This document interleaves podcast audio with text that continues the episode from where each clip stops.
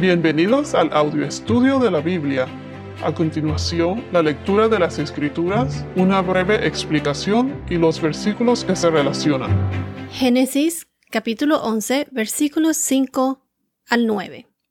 Pero el Señor descendió para ver la ciudad y la torre que habían edificado los hijos de los hombres. Y dijo el Señor, son un solo pueblo, y todos ellos tienen la misma lengua. Esto es lo que han comenzado a hacer.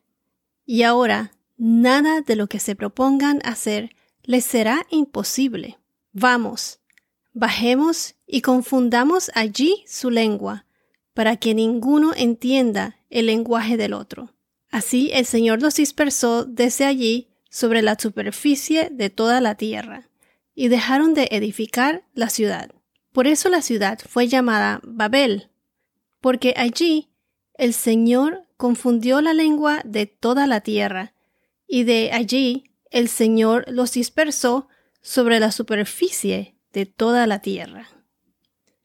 En el podcast anterior vimos cómo todos hablaban la misma lengua, el mismo idioma.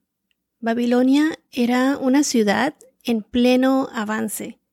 El hombre comenzó a fabricar ladrillos en lugar de piedras y asfalto en lugar de mezcla, con el propósito de construir una torre bien alta que llegue hasta los cielos.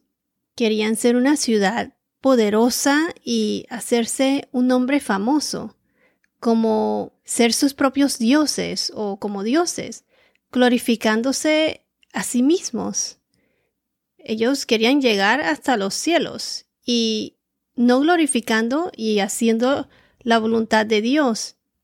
La arrogancia, desobediencia del hombre, su rebeldía de hacerse su propio nombre, de ser poderoso, independientemente de Dios, tenían el propósito de no dispersarse por toda la tierra, de quedarse ahí mismo y ser un lugar poder, una ciudad poderosa. Esto no agradaba a Dios. Dios sabía que cualquier cosa que se propusieran lo iban a lograr, no se iban a detener por nada. Todos hablaban la misma lengua, era un pueblo unido, los avances se estaban desarrollando rápidamente. Puede que el hombre, al lograr todo esto, independientemente de Dios, a la larga los conducirían a comportarse como, como lo eran antes del diluvio, o quién sabe si peor. Pero Dios es misericordioso. Él sabe lo que es bueno para nosotros, nos ama y no nos abandona. Él nos busca, porque sabe que solos o por nosotros mismos sería como nuestra propia destrucción o fracaso. Opino que a la larga lo que estaban haciendo en, en aquella época no iba a conducir a nada bueno. Esto además no complacía al Señor, y podemos asumir que no estaba en los planes de Dios. Ahora, en el versículo 5, donde dice, el Señor descendió para ver la ciudad, y luego en el versículo 7 dice, vamos, bajemos. Esto no significa que literalmente Él descendió o bajó o fue a la ciudad físicamente. Dios es omnipotente. Él está en todos lados. Él no tenía que bajar. Pero para nuestro entendimiento, él, cuando Él dice bajemos, vamos, bajemos, él, lo que quiere decir es que Él, Dios, estaba prestando atención a todo esto que ellos estaban haciendo, que estaban intentando hacer. Él no estaba contento con esto y su atención estaba sobre ellos y sobre ellos y sobre sus acciones. Entonces, cuando aquí dice que el Señor descendió para ver la ciudad, y también cuando dice vamos, bajemos, es como quien dice, sé muy bien lo que están haciendo, los, los estoy viendo. Ahora, aquí donde dice en el versículo 6, donde dice, y dijo el Señor, son un solo pueblo y todos ellos tienen la misma lengua. Cuando dicen son un solo pueblo, esto quiere decir que estaban unificados. Pudiesen convertirse en una ciudad poderosa, tenían la misma cultura y además hablaban el mismo idioma. Se comunicaban muy bien. Cualquiera que fuese su propósito lo iban a lograr, porque nada los iba a detener, como lo mencioné antes. Estaban unidos. Querían hacer su propio reinado y quedarse ahí. Sus intenciones eran de permanecer unidos, construir su torre, ser una gran ciudad, no esparcirse por toda la tierra, como Dios se los había dicho. Entonces Dios simplemente le cambia los planes. Dios los confundió, cambiándole las lenguas para que no se pudieran entender unos a unos con otros. Esto hizo que las personas se dispersaran en sus grupos por toda la tierra, lo cual hizo que dejaran de edificar la ciudad.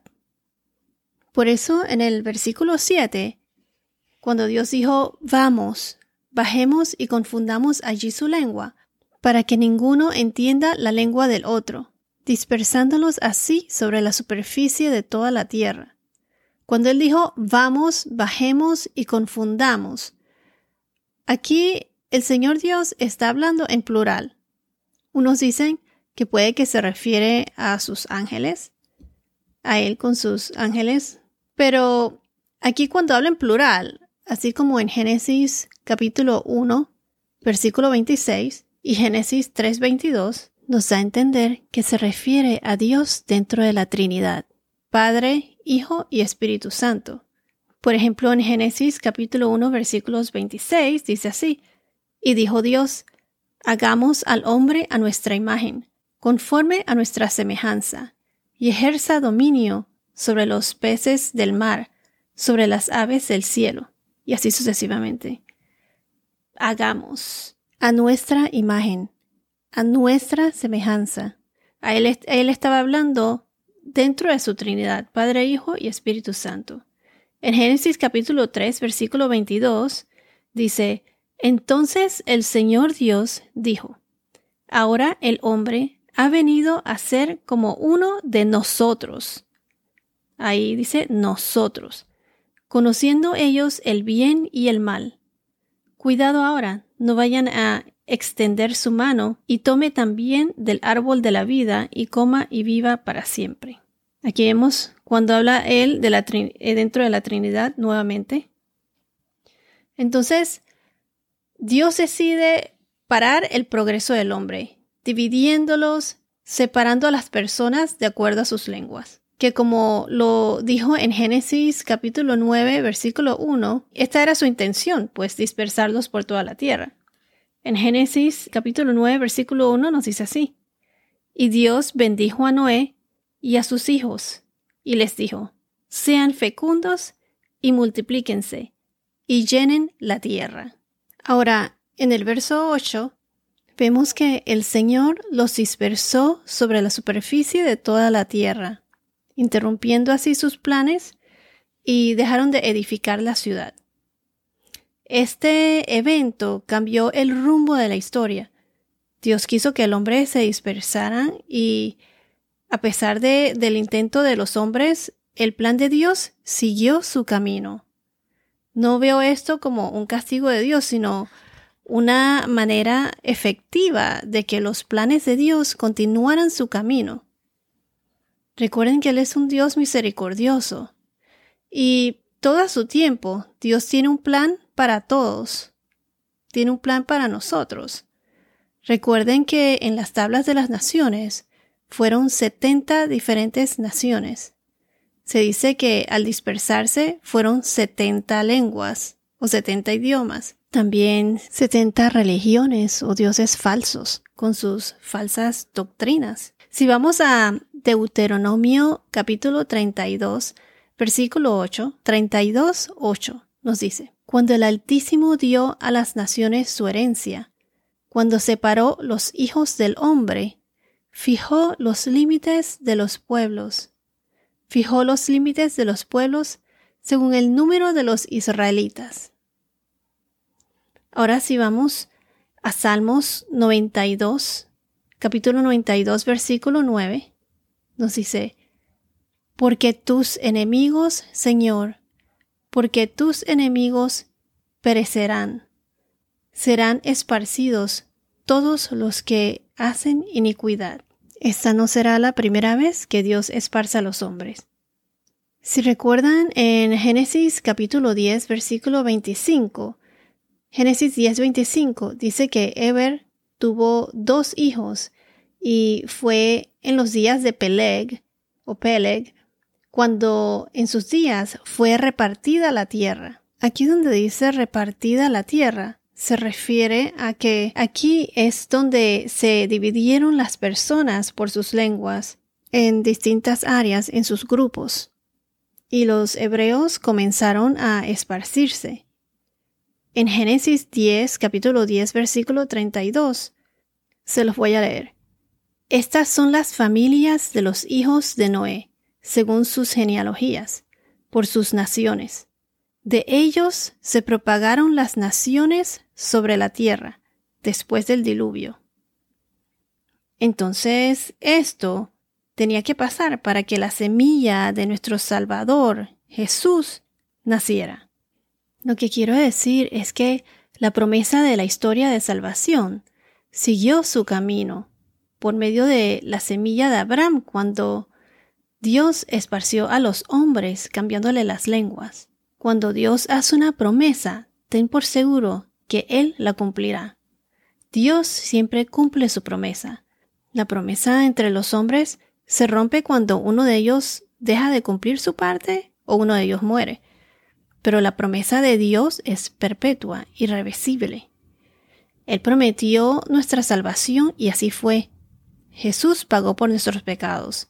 Él fue crucificado, Él murió y fue sepultado y resucitó y de nuevo vendrá por nosotros para ser parte de su nuevo reino. Solo se debe reconocer que Jesús es nuestro Salvador, arrepentirnos de nuestros pecados y tener fe, tener una relación con Dios, caminando en Cristo, no por obras sino por fe. Cuando estudiemos a Abraham en el próximo capítulo, veremos cómo el plan de Dios se va encaminando hacia ese gran evento que ocurre en el Nuevo Testamento, hacia la crucifixión de Jesús. Entonces ahora en el versículo 9 nos dice que por eso la ciudad fue llamada Babel, al confundir las lenguas. Babel significa confusión. Se dice que de aquí fue donde nació el sistema religioso de Babilonia, la gente se esparció, sus idiomas, sus culturas fueron diferentes. Muchas religiones paganas o falsas se originaron aquí. En uno de los podcasts anteriores donde hablamos de Nimrod, el gran cazador, pero cazador de las almas de los hombres, él fue el fundador de Babilonia. Y este fue el primer reinado de Nimrod, del hombre, Babilonia, en donde estaban construyendo la torre de Babel. Y por eso se dice que Nimrod tuvo que ver con la construcción de la torre de Babel. Esto es lo que se especula. Por ejemplo, podemos notar que en muchas culturas del mundo tienen sus propias versiones de el diluvio o de la historia del Noé. Y también así de Nimrod se dice que Nimrod se casó con Semiramis, que era su madre y era su esposa también. Y tuvieron un hijo que se llama Tamuz. Y hay muchos cultos o religiones en donde son adorados como dioses.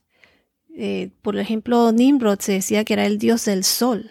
Y en otras culturas, en vez de Semiramis, se les llamó Ishtar o Isis o Easter.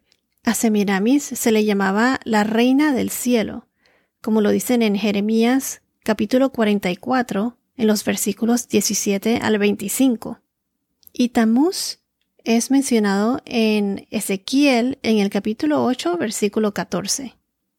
El nombre sumerio de la ciudad que conocemos como Babel o Babilonia era Bab-Ilim, Babilim, y eso significa puerta de la deidad, Gate of the Deity o sea, como la puerta de los dioses. Entonces Nimrod construyó otras ciudades que formaron parte de Babilonia. De aquí nacieron todas las religiones y culturas. Aquí, en la historia de la Torre de Babel, podemos ver cómo la actitud de los hombres en aquella época, su arrogancia, su orgullo, de querer ser como dioses, ellos estaban construyendo una torre con la intención de alcanzar los cielos y encima de eso, usando los mismos materiales, el asfalto, el betún, bitumen, que utilizó Noé para construir el arca, que fue lo que lo salvó del diluvio. Esto en caso de que la justicia de Dios cayera sobre ellos nuevamente, ya que sabían muy bien que sus intenciones no eran buenas, como quien dice por si acaso Dios manda otro diluvio. Pero sabemos que Dios dijo claramente que nunca enviará otro diluvio como lo fue el diluvio de Noé. Ellos querían quedarse en un solo lugar hasta hacerse poderosos, una ciudad poderosa e independiente de Dios pero sus planes fracasaron. Dios cambió sus lenguas. La humanidad terminó esparciéndose por toda la tierra como Dios tenía planeado. Los planes del hombre, al querer glorificarse ellos mismos, no, resultaron. Y eso nunca trae nada bueno. Se debe glorificar a Dios en vez de a uno mismo. Cuando lo glorificamos a Él e intentamos seguir su camino, te quedarás asombrado de las cosas que Dios puede hacer a través de nosotros. Dios conoce las intenciones del hombre. Si tu corazón es justo ante Dios, sería difícil cometer tantos errores porque Dios va a dirigir tu camino. Tú vas a rezar, tener esa relación con Dios y querer hacer su voluntad. Si tu corazón está con Dios, podrás sobrellevar cualquier problema. Confía en Dios, reza, habla con Él, desea cumplir su voluntad, estudia su palabra. Y si tomas el camino equivocado, porque nadie es perfecto, Dios te corregirá y te guiará. Recuerda que Dios te ama. Bueno, esto es todo por ahora. Que tengas un día muy bendecido y hasta la próxima.